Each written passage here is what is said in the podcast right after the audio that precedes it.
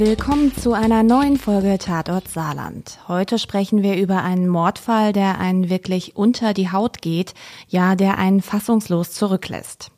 Mein Name ist Sarah Umler, ich bin Vize-Digitalchefin der Saarbrücker Zeitung und am Mikro gegenüber sitzt mein Kollege Michael Jungmann. Michael und ich sprechen heute über einen heimtückischen Mord, der noch gar nicht allzu lange zurückliegt, nämlich ein Fall von 2016. Das Verbrechen ist also gerade einmal sieben Jahre her. Und über diesen Mord habe ich auch mit dem ehemaligen Oberstaatsanwalt Raimund Weyand gesprochen. Dieser wird im Laufe der Folge auch Details zum Prozess schildern. Aber erstmal starten wir beide. Es geht heute also um einen heimtückischen Mord im saarländischen Drogenmilieu, Michael. Um was geht es denn konkret? Zu Beginn der Ermittlungen war es ein Vermisstenfall. Eine besorgte Mutter informierte am 21. August 2016 im Saarbrücker Stadtteil Burbach die Polizei darüber, dass sie seit Tagen nichts mehr von ihrem Sohn Adriano G gehört hat. Es bestehe keinerlei Kontakt mehr, was absolut ungewöhnlich sei. Da Adriano G. zu diesem Zeitpunkt volljährig war und es für die Polizei bis dahin keine Hinweise darauf gab, dass der junge Mann Opfer einer Straftat wurde oder Gefahr für dessen Leib und Leben bestand, wurde noch keine Vermisstenanzeige aufgenommen. Und dann, zwei Tage später, geschieht das dann doch. Die Mutter ließ nicht locker. Sie hatte immer noch nichts von ihrem Sohn gehört, berichtete der Polizei, dass dies absolut ungewöhnlich sei. Adriano würde sich normalerweise alle zwei bis drei Tage bei ihr melden, weil er ständig Geld benötige. Seit über einer Woche sei er zudem nicht mehr auf seinem Facebook-Account online gewesen.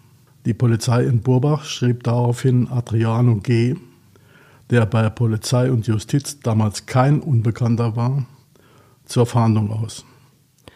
Du hast gesagt, Adriano G. war für die Polizei kein Unbekannter.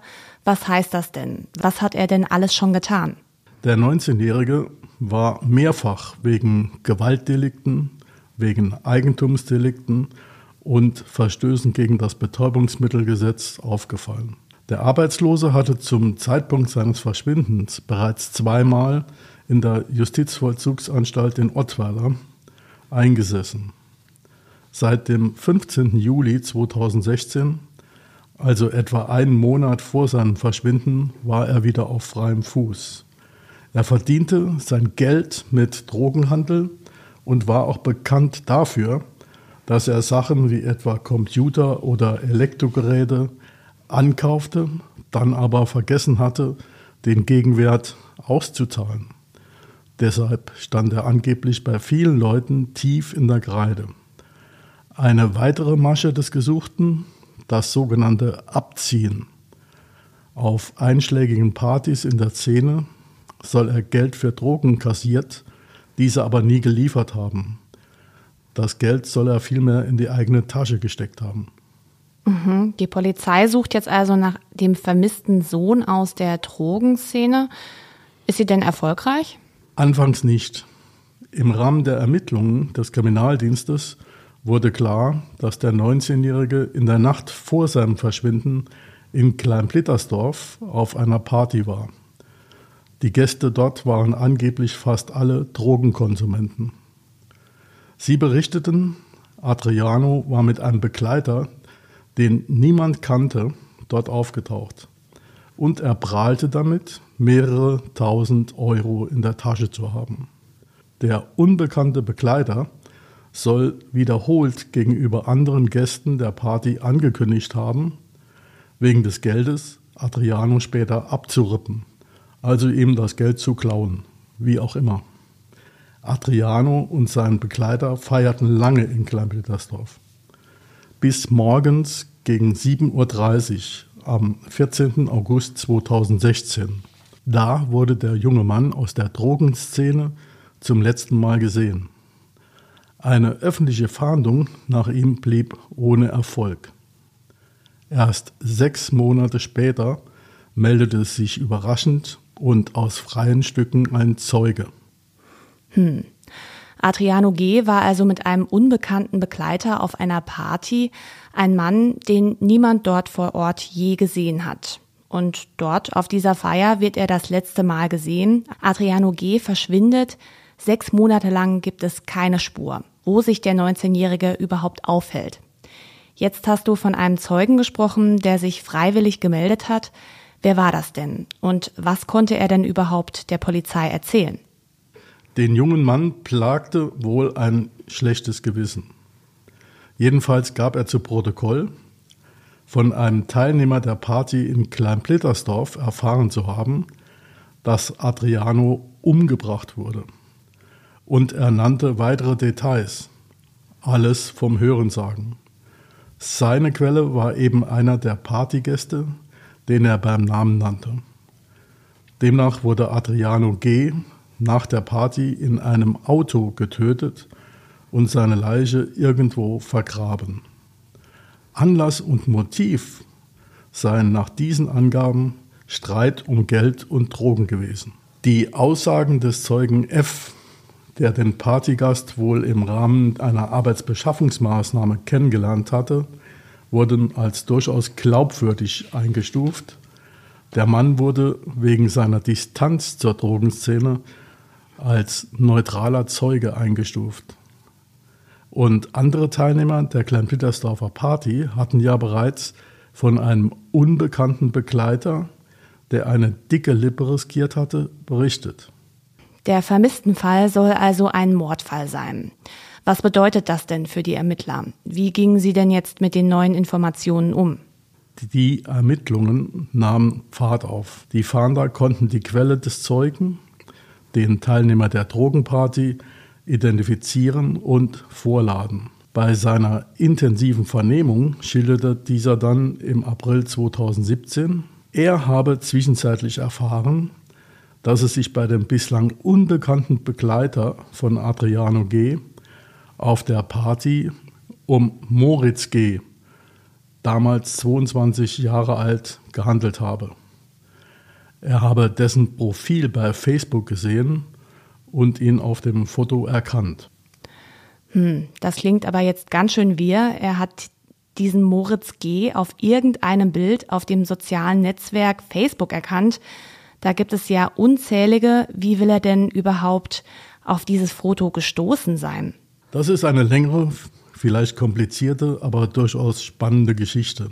In aller Kürze dazu, bei einer Party in Saarbrücken-Mahlstadt, bei der es wiederum wahrscheinlich um Drogen ging, sagte er, sei er mit zwei jungen Frauen ins Gespräch gekommen. Bei einer habe es sich wiederum ein, um eine Teilnehmerin des Treffens in Kleinplittersdorf gehandelt. Und bei der anderen um die Tochter der damaligen Partnerin von Moritz G. Auch die damalige Partnerin, eine deutlich ältere Saarbrückerin, war demnach bei dem Gespräch dabei.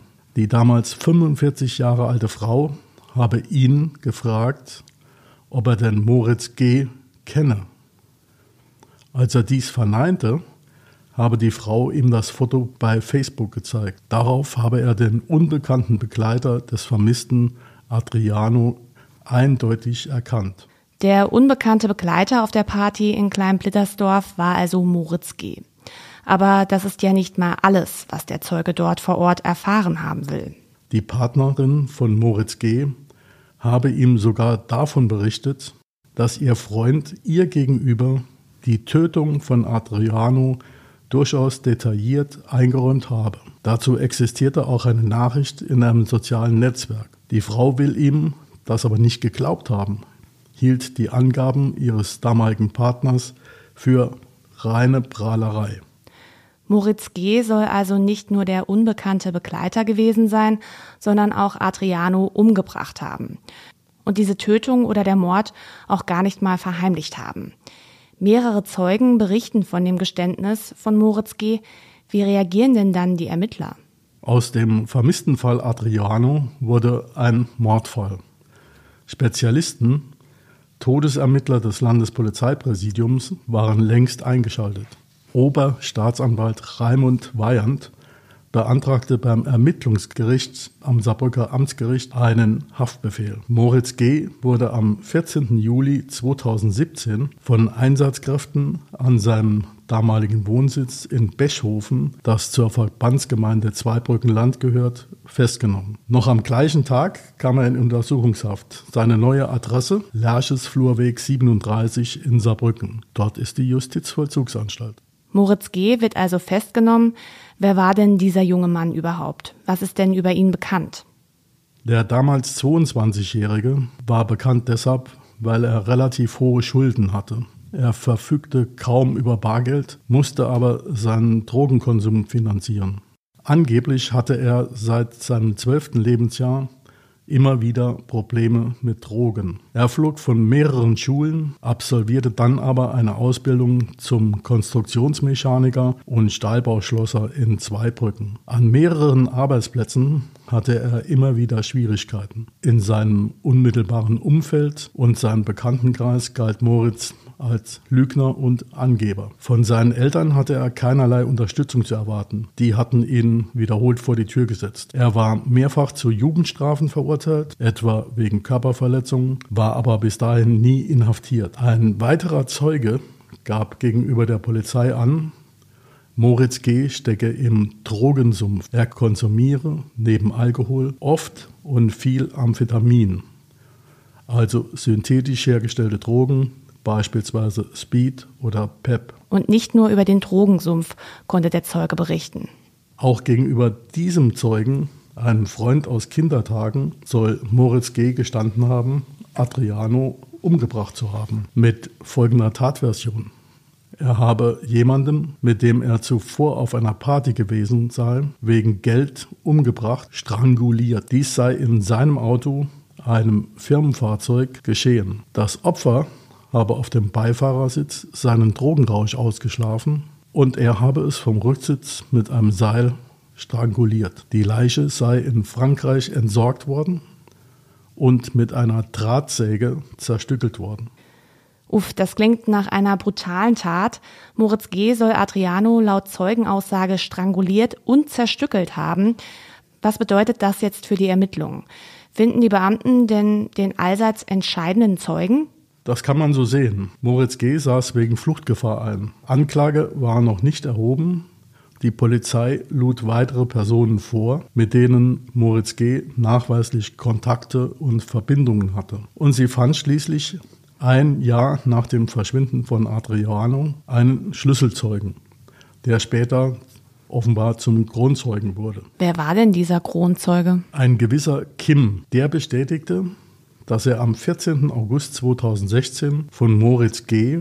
um die Mittagszeit zu Hause mit dem Auto abgeholt wurde. Adriano G. habe zu diesem Zeitpunkt schlafend auf dem Beifahrersitz gesessen. Anfangs sei dieser Ausflug ohne festes Ziel verlaufen. Unterwegs wurde gestoppt, um Alkohol und Amphetamin zu konsumieren. Auf der Fahrt soll Moritz G.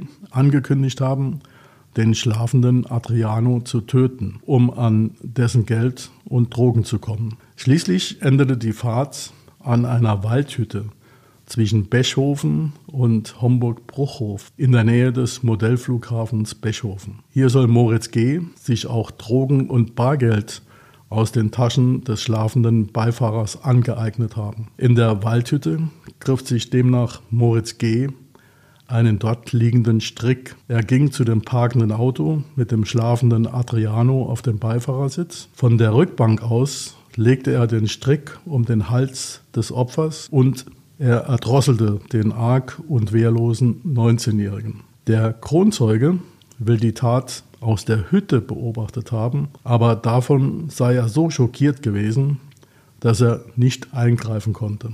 Er sei nur fähig gewesen, den Täter anzuschreien. Angeblich aus Furcht und in Panik mit dieser Tötung in Verbindung gebracht zu werden, will der Mitfahrer und Tatzeuge dann vorgeschlagen haben, die Leiche wegzubringen.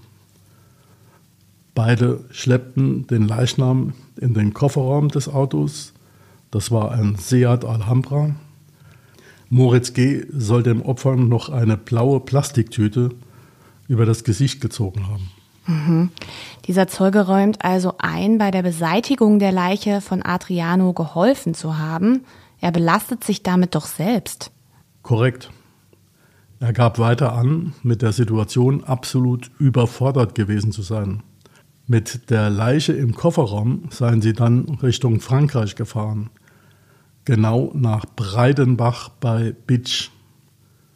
In einem Waldstück sei die Leiche abgelegt und mit Blättern und Ästen bedeckt worden. Wo genau fand die Polizei denn die Leiche Adrianus? Der Kronzeuge führte die Ermittler nach meinem Kenntnisstand zunächst zum Tatort an dieser Waldhütte zwischen Bechhofen und Bruchhof. Anschließend zeigte er der Polizei auch den Ort, wo die Leiche versteckt wurde. Ein Waldgelände hinter der französischen Grenzgemeinde Breidenbach.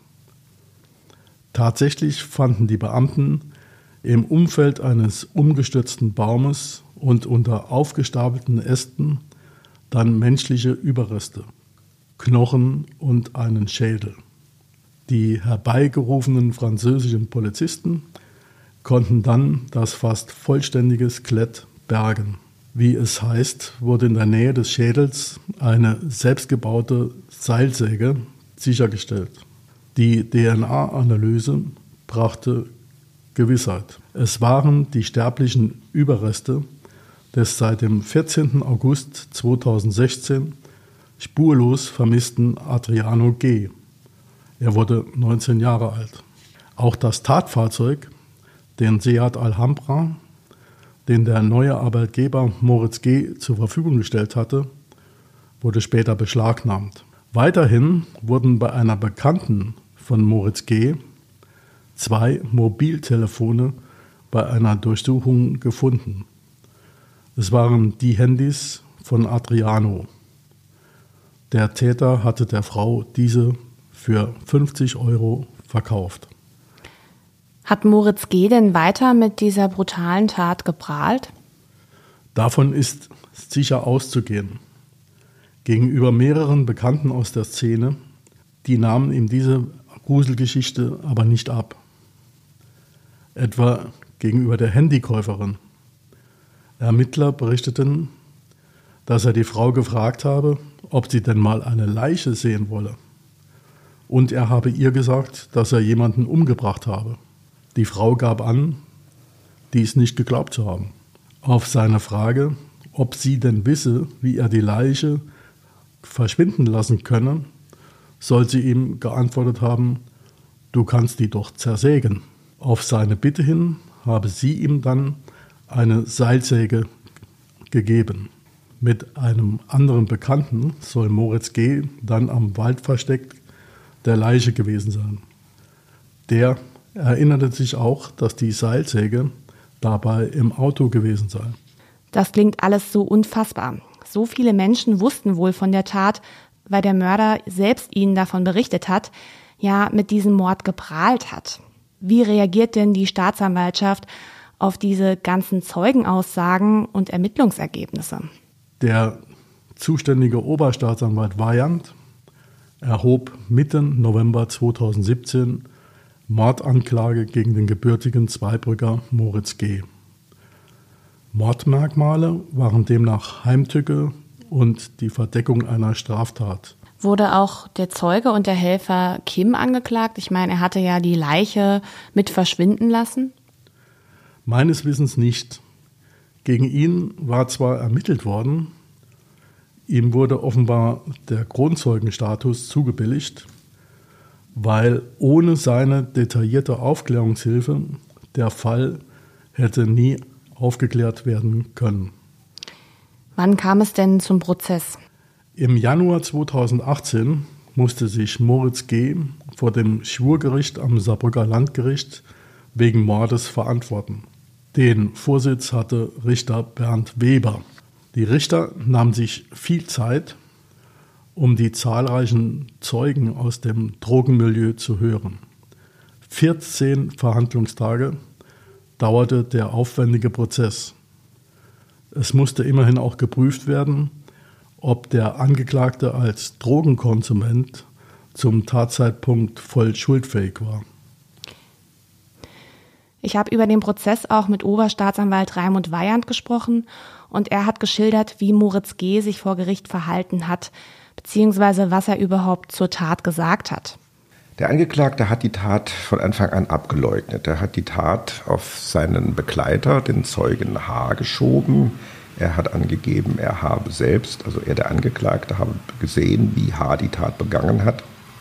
Dabei hat der Angeklagte die Tat und den Tatablauf so geschildert, wie sie sich tatsächlich abgespielt hat. Er hat nur die Beteiligten vertauscht. Er hat sich selber also in die Rolle des Zeugen versetzt und den Zeugen in die Rolle des Täters. Für Weyand war der Prozess gegen Moritz G. ein ganz besonderer und er hat mir auch erläutert, weshalb. Es war in diesem Fall sehr bemerkenswert, dass offensichtlich viele Unbeteiligte von einem Tötungsdelikt wussten, ohne sich der Polizei zu offenbaren. Ob dies aus Verbundenheit mit dem Angeklagten passiert ist oder aus purer Gleichgültigkeit gegenüber der Tat oder aber aus drogenbedingtem allgemeinem Desinteresse kann man nicht beurteilen. Jedenfalls haben sich alle Beteiligten, also alle Zeugen, in einem kleinen eigenen Kosmos bewegt, der bestimmt war von Drogengenuss, von Drogensucht, von Entzugsaufenthalten und von Rückfällen in die Drogensucht. Die Party, die der Tat vorausging, wurde offenbar gefeiert, weil einzelne Teilnehmer gerade aus Entziehungskuren zurückkamen. Das mag eine Begründung dafür sein, warum die äh, Sache so lange nicht weiter aufgeklärt wurde. Im Jahr 2018 fällt das Urteil im Mordprozess Michael. Wie lautet denn dieses? Oberstaatsanwalt Weyand hatte in seinem Plädoyer eine lebenslange Freiheitsstrafe beantragt. Das Gericht folgte dem nicht ganz. Die Richter verurteilten Moritz G. am 30. April 2018 wegen heimtückischen Mordes zu einer Freiheitsstrafe von zwölfeinhalb Jahren. In der Begründung hieß es, sein Opfer sei arg und wehrlos gewesen und er habe mit dem Mord den Diebstahl von Geld und Drogen verdecken wollen. Das Gericht billigte dem Angeklagten wegen seines Alkohol- und Drogenkonsums verminderte Schuldfähigkeit zu. Deshalb nur zwölfeinhalb Jahre für den brutalen Mord. Das schriftliche Urteil ist übrigens gut 50 Seiten stark. Das liegt uns vor. Dieses Urteil wurde rechtskräftig. Der fünfte Strafsenat des Bundesgerichtshofs mit Sitz in Leipzig hat mit Beschluss vom 29. November 2018 das Saarbrücker Urteil bestätigt. Die Revision wurde als unbegründet verworfen. Moritz G., mittlerweile 28 Jahre alt, sitzt meines Wissens heute in der Justizvollzugsanstalt auf der Saarbrücker Lagesflur. Und das wohl noch einige Jahre. Ein Mord, mit dem der Täter prahlte, ja von dem so viele Menschen wussten und für sich behielten. Vielen Dank, Michael, für die vielen Informationen zu dem heimtückischen Mord in der saarländischen Drogenszene. Wir haben wieder Lesestoff für Sie. In unserer aktuellen Folge haben Sie nur kurze Ausschnitte zu dem Gespräch mit Oberstaatsanwalt Raimund Weyand gehört. Mehr Infos zu dem Fall und vor allem zu dem Prozess finden Sie wie immer online bei saarbrücker-zeitung.de oder in unserer SZ News App. Den Link finden Sie in unseren Show Notes. Und wenn Sie Feedback haben oder einen Fall kennen, über den wir hier unbedingt mal berichten sollten, dann schreiben Sie uns gerne eine E-Mail an tatortsaarland.sz-sb.de oder per Instagram und Facebook Nachricht. Kontaktdaten gibt es in den Shownotes. In zwei Wochen gibt es dann eine neue Folge Tatort Saarland. Bis dann. Sie wollen wissen, was in Ihrer Region passiert? Entdecken Sie das SZ Plus Angebot auf www.saarbrücker-zeitung.de.